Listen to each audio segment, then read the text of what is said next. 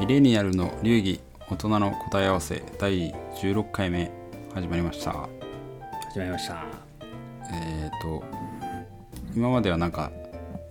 あれですね趣味の話とか結構真面目な直近は前回はね完全なガチの趣味の話をそうです ねでしちゃいましたけどはいでまあなんかね流行の話とか勉強の話とかしてますけど、どうですか全然ちょっと違う感じで始めようかなと思うんですけどうんうんロッキーさん最近仕事とかどうですかどんな感じでまあね最近仕事は忙しい忙しくないかでいくとちょっと忙しい時期を、うんあのー過ごしてたりしたんですけどこれちょっとねお話なんか今の流れで話したいことちょっともうすでにありまして、はいはいあの仕事まあいろんなねこと担当してはさせてもらってはいるんですけどあの人人事とかね採用系もちょっとまあ普通に業務として関わってるとこはいろがあって、最近採用であの学生ですよねまだあの中途採用じゃなくてはいはいちょっと若い学生にと面談とか話をする機会っていうのがうんあったんですね。で本当にもう大学多分2年生3年生が中心だったかな、そはんいな感じでこう結構何人かと会わせてもらってでまあありがたいこれもいろんな大学出身の方とかうんいて、で面白かったのがあの国内大学だけじゃなくてあのもう普通に海外にいる方ですね海外大学にやってる方とか、結構海外が長い方とかうんともなんか話す機会があってでいや普通にみんな優秀だなと思って国内外含めて聞いてたんですけど結構ねやっぱ何ですかねその国内日本と海外をねはいまあ単純比較するのもまあねいいか悪いか置いといて、はいまあまあめんどくさいんでね一旦単純比較しちゃうんです けどそうやっぱななんかねなんかなんちょ表現が難しいんですけどちょ違う感じがし違うっていうかねなんか違いを感じたんですよね、うん別にねどっちがいいかは置いと置いといて、はいはいそうあの向こうが長い人と国内が長い人うんのなんか違いうんあ同じ日本人なんですよ僕があ話してたのはあ日本人なんですねあのもちろんあの国籍がねちょっと日本じゃなくけど日本にあのけがいて日本語が喋れる人ですねはいはいが基本だったんであの日本経験も長い人が多かったんですけど、まあ、そんな中でも違いが出るみたいうんななんでだろうっていうのはねと結構年はじゃあみんな一緒なんですか大体二そ十歳うそう前後年は大体こう大学23年生だから20くらいとかうん21とかか20前後はいはいですかね。そうでいやちょっと表現が難しいんですけど何が違うのかなっていう会話しててもね結構面白くてであまりなんかどっちをかをどっちかをけなしたいわけじゃなくて、まあ、それぞれ面白かったんですけど例えばちょっと言い方難しいんですけどで海外の学生うん海外が長い方ですよねはいはいについて感じた日本僕はもうごごてごての日本人なんで、はいまあ、僕との比較でもあるんですけど感じたところで言うとこういいいい意味いいいい表現をすると何ていうんですかねその質問とか会話に対してなんか非常になんなんていうんですか臨機応変っていうかうん結構こう起点が利くっていうかはまあなんだろうでちょっといい表現だけしてもちょっとあれなんで悪い表現っていうかちょっとねあのうがった表現するとだたたなんていうんですかねはったりが利くっていうかいうんあとはなんかちょっとしたたかさがあるっていうか、うんそうなんかねそういった感じをまあコテコテの日本出身の私自分比較でもあるんですけど比較してもなんか感じたところがあったんですよね、はいはまあ、別にどっちがいいってわけじゃないですけど、い、やそういやーででも結構ねそのまあちょっと募集団そんな多くないんで一概には言えないですけど、なんなんでそんな違いが出るのかなっていうぐらい結構個人的には結構違いを感じちゃっていへまあ、久々にそうやってねあの同じような年代の学生とまとめて話したっていうのもあったかもしれないですえけど、うん非常に個人的には面白い体験だったんですよそうですねなんかただだから最近だからなんでかなっていうのはねここのところ結構ずっあとーあのぼやぼやーって考えてたりしたんですけど確かにねまあサンプル少ないからもしかしたらたまたまその人たちがそうだっそうたそかもうそうしれそなういしかもしれないですけどねうんでも確でもなんかね、うん結構明確にね感じちゃったからあそうそうそうなんかあるのかなっていうのはねちょっとね向かった見方なんですけどねずっと考えてたりはねあー最その近した差をところですねあ感じあでも確かに結構環境的な要因とかもすごい大きいかもしれないですねうんうんうんなんか私も別に大学をあの海外では行ってはいないので、まあ、完全にね当てはまるか分かんないですけどあの前に話したかもしれないですけどあの海外に高校留学したりとか大学もちょっと行ったんですけどあの仕事でもねあのヨーロッパイタリアに行ってたことがあってアポさん結構ねイタリアそ行うってましたよねそうですね3年4年4年結構行ってましたよね、はいはい、まああのしんどかったですけどねいろいろそうですねもはういもうこれはねそうアポさんのイタリアしんどい話はよく聞いてたんでね、はい でもなんか今そのロッキーさんのその、まあ、少ないながらのサンプルの中でこう割とあのなんですか国内組と海外組のこうなんか違いみたいな感じたっていうのはなんか、まあ私のこれもまたね個人的な体験なんでうんうんどこまでこう理論立ってるかっていうのはまあ置いといて、うんでも結構こう心当たる節があるというかいう気はしましたね、なんかあのーなんですかねまあ大変だった 理由もあのイタリアが適当だっていうあ のなんとなく皆さんもしかしてイメージ持ってるかもしれないですけどあの 日本人には辛いところですね、はい、そこがですね一番大変でしたねで、うん簡単な例を取るとうんあの通勤ですよねあの私い向こうで、まあ、仕事してたんで、まあ、家から職場まで通勤するのに、まあ、公共交通機関使ってたんですよでまあ日本に、今も日本にいますけど、まあ、日本で仕事してる時も、まあ、学校行く時も大体みんなあの首都圏とかだと大体電車とかバスとかうん乗り継ぎじゃないですか、うんですね、はい、でイタリアで一番最初に大変だったことまあ通勤なんで毎日やんなきゃいけないしうんうんで一番何が大変だったかってあの時刻表とか全然ないんですよ。まあ、あってもあのそれ通りに来た試しがない。ああよく聞くまあよく噂にはよく聞きますけそうどなんねですよ。で多分皆さんが想像している以上の凄さです。あの一つ一例を取ると、うんうんあのー帰りの電車まあ行きも電車ですけど帰りとか、うんうんあの在来線いわゆる日本でいうあのなんだろう中央線とか東京で行ったら、はい総武線とか山手線みたいな感じのうんうんやつなんですけど一応表示出てるんですよプラットフォーム行くとねあ表示あるんですあねのちゃんと、何時もうそもそもないわけじゃないいやですね一応一応あります で19時に出るとうんうんでなんかまあちょっと遅れてますみたいな、まあ、大体遅れてるんでで最初5分と かの時もあればなんかもうプラットフォーム着いた瞬間に50分遅れとか普通に書いてあったりするんですよお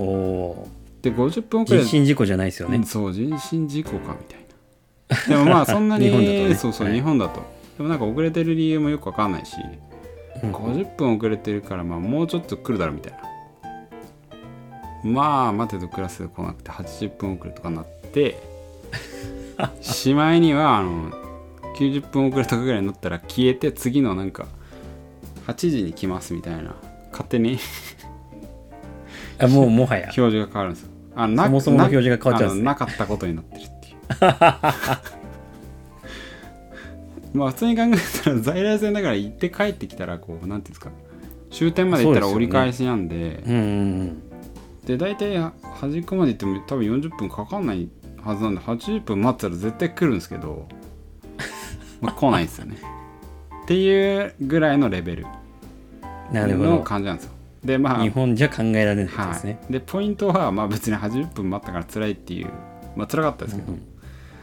じゃなくてなんか割とこうみんな結構平気な顔してですよねああその現地の方々現地の人とかなるほどなるほどはいであとはまあ最初はね気づかなかったんですけどやっぱこうだんだん遅れてくるともう友達とかに、ね、電話とかしてあの車で迎えに来てもらったりとかうんうんでなんかこうまあどうせ来ないだったらまあなんか本でも読もうかなみたいな人もちらほらいて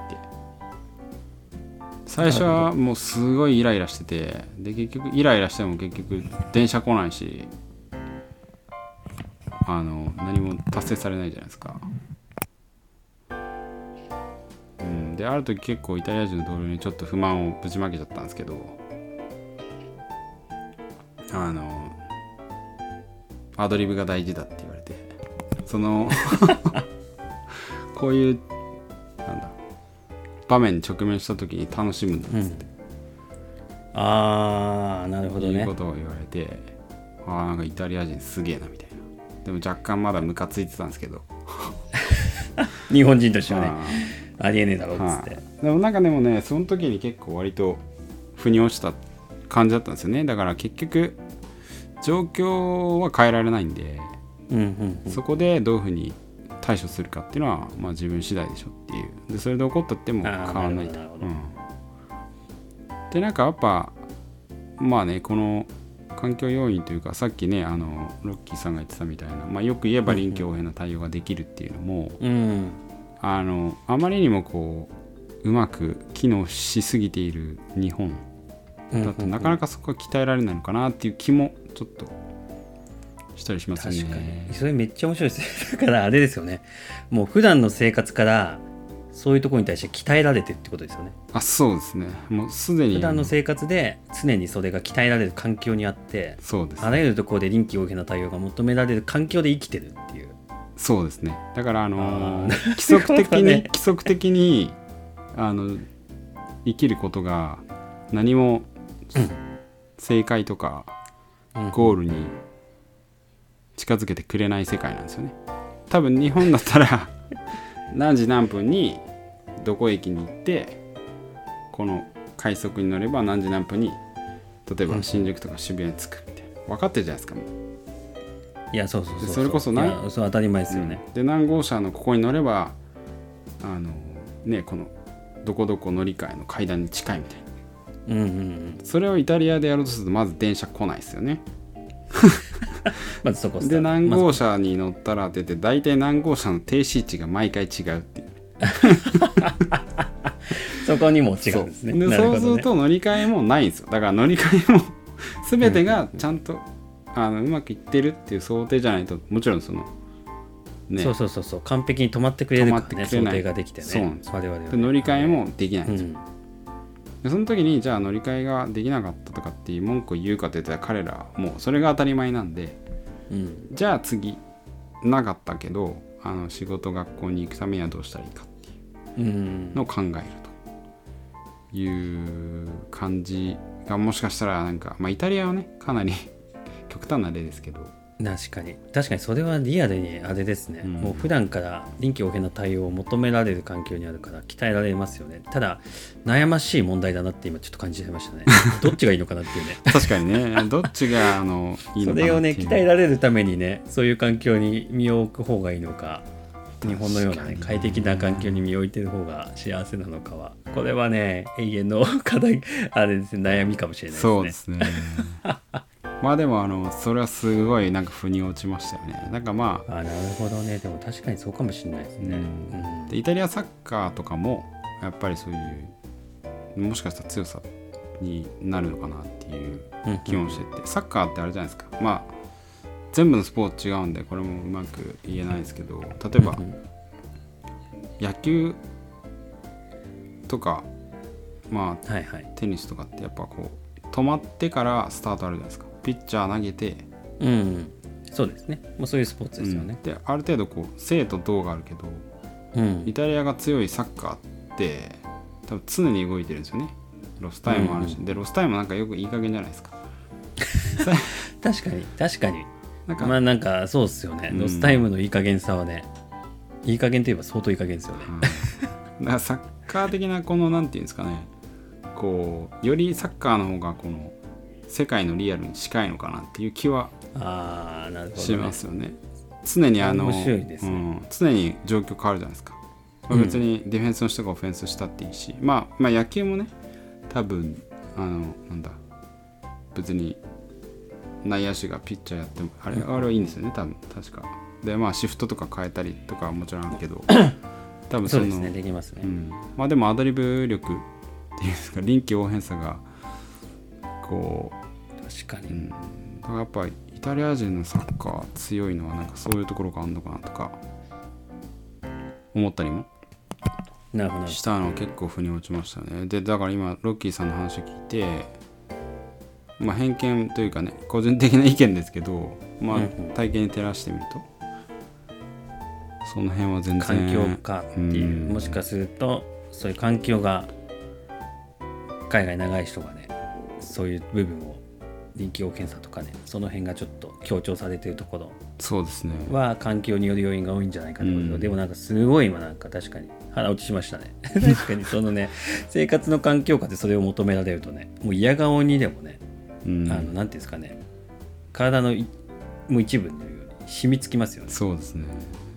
うん多分考え方も多分変わるんですよねうんやっぱなんか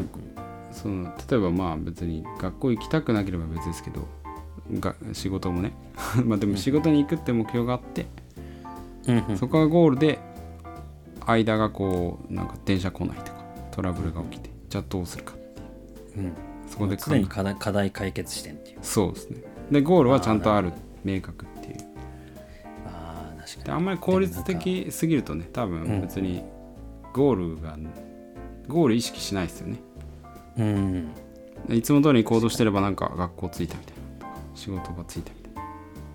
なでまあそこではねあんまり課題に直面してないから、うん特段鍛えられることもなくそうですね、まあ幸せなことですけどねぶっちゃけ幸せですね、はいただあのゴールへ特段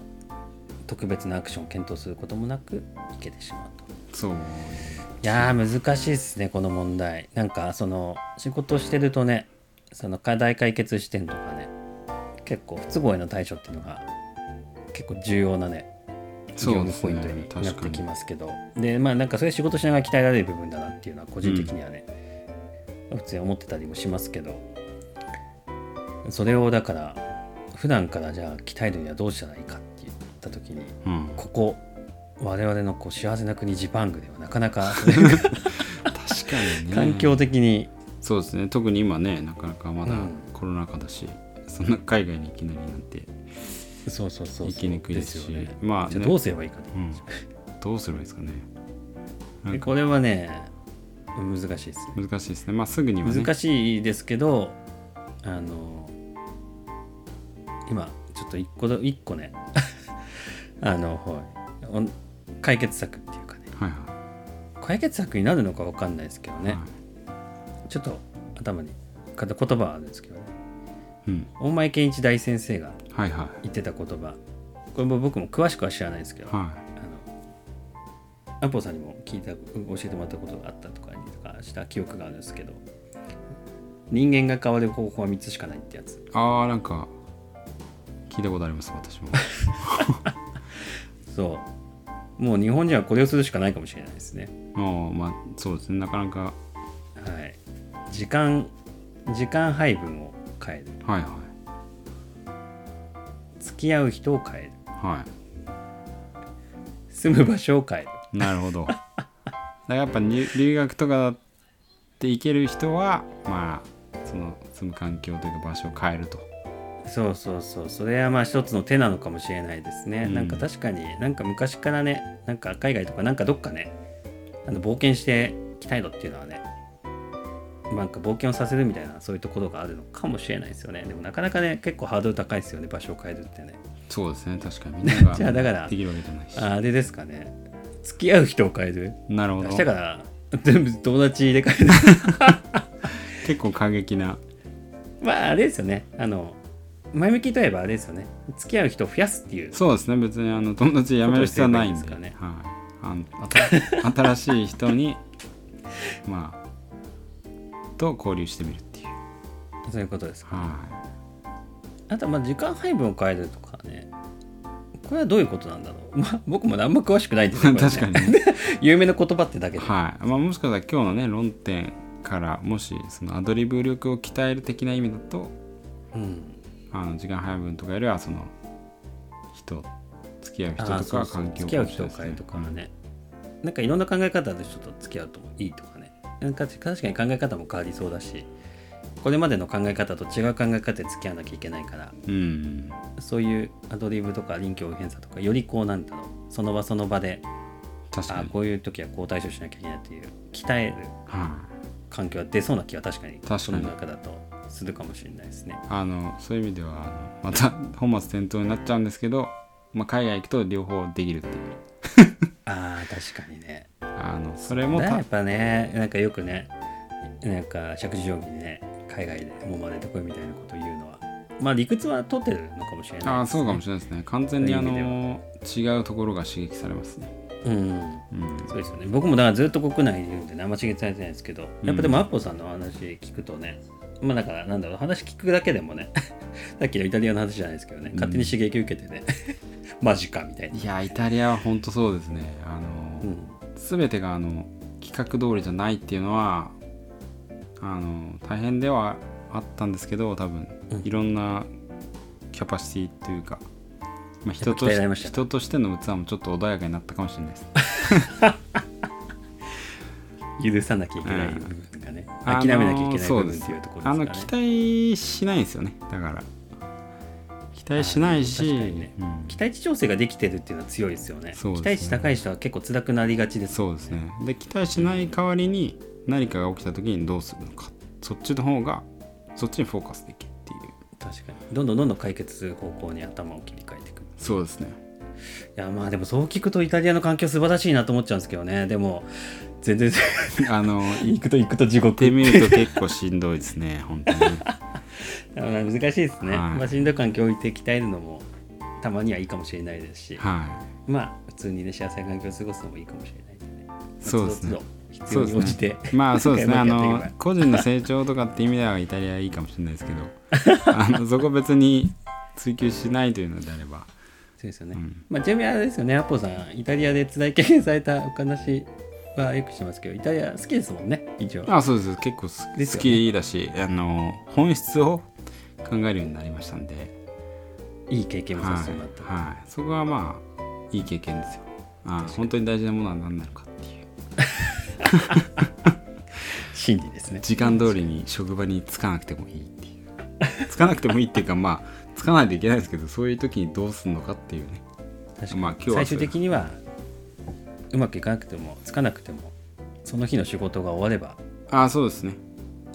だいかいらっていうあのねそういうはい話になるわけですよね、そうですだからあのイタリアとかみんなもなんか寛容なんですようんちょっと遅れたぐらいは別にねあそういうの意味だとねそういう話きっと素晴らしいなと思いますけどねそうなんですよだからまあそこはま あ、ね難、しいですね日本のねとの対比っていう意味ではかなり確かに違う環境いろいろ鍛えられるかつみんな環境寛容ただあのちゃんとしてないん でねちゃんとしてないんで困ることも、まあ困ることもたくささん生じます、はいまあ、そういう意味では多分あのこれをまた言ったらちょっとよくないと思うんですけどま あ平均的なレベルは日本の人の方がやっぱ高いかもしれないですけどそういうところであのダ・ヴィンチみたいな天才が、い、きなり現れて全部できるやつが出るみたいななるほどですねことももしかしたらあんのかなみたいな環境がは環境が作用してるのかもしれないですい、ねそうですねイタリアにいながらこう歴史を振り返ってもしかしたらそういうことだったのかなみたいな ことはありますよね。あんなるほどなるほど。ど、はい、 まああの別に皆さんにイタリアに行けって言ってるわけでもないですしそうですねあれですけどでもやっぱだからまあ面白いでもとこですよねやっぱどういう環境に身を置くかうん人は結構まあ変われるっていうかねなんだろう日常の中で鍛えられたりとかね日常の中でうん考え方が変わったりするっていう一例としては個人的にはねそうですね面。白い話だなっていう思いますねうんなので皆さん次回配分付き合う人住む場所うんそうですそれらをね変えることによってねそうですね。環境を変えて自分をちょっと違う方向に変えたりとかねあのしても面白いんじゃないでしょうかまあでも今回はねあのねロッキーさんの仕事上の体験から あああのでもね本当に面白かったですねこの体験日本とこうなんか海外の違いみたいなのを考えるきっかけがあったんでまたいろんなそういう比較もできたら意外とちょっとゆるっと感じでやりましたけどそうですね、はい我々ね独断と偏見がね全力で入ってる全力でやってまあ、ますそけれはど前提に聞いていただければと思いますけどね、まあでも結構ね意外となんか腹落ちするような、 い、やするするすごうい、ん、こと我々はしてますよね完う全にね、ん、私はもう完全にしてますね実体験ものすごい実体験僕はあのパポドさんのね話でなるほどって僕の感じたことを、あの保管していただいてはいなるほどなと思いましたね本当にはい、まあなのであのねこれを聞いて皆さんのねあの次の行動に移るような何かきっかけになればそれでまた、はいですねシャレオツな人生っていう、です ねはい、達成できればいいなと思いますんで間違い間違いです今日はこんな感じですかねはい、ははい、いじゃあ皆さんの人生がシャレオツになりますようにということで今回は、はい、また次回も聞いてください。はい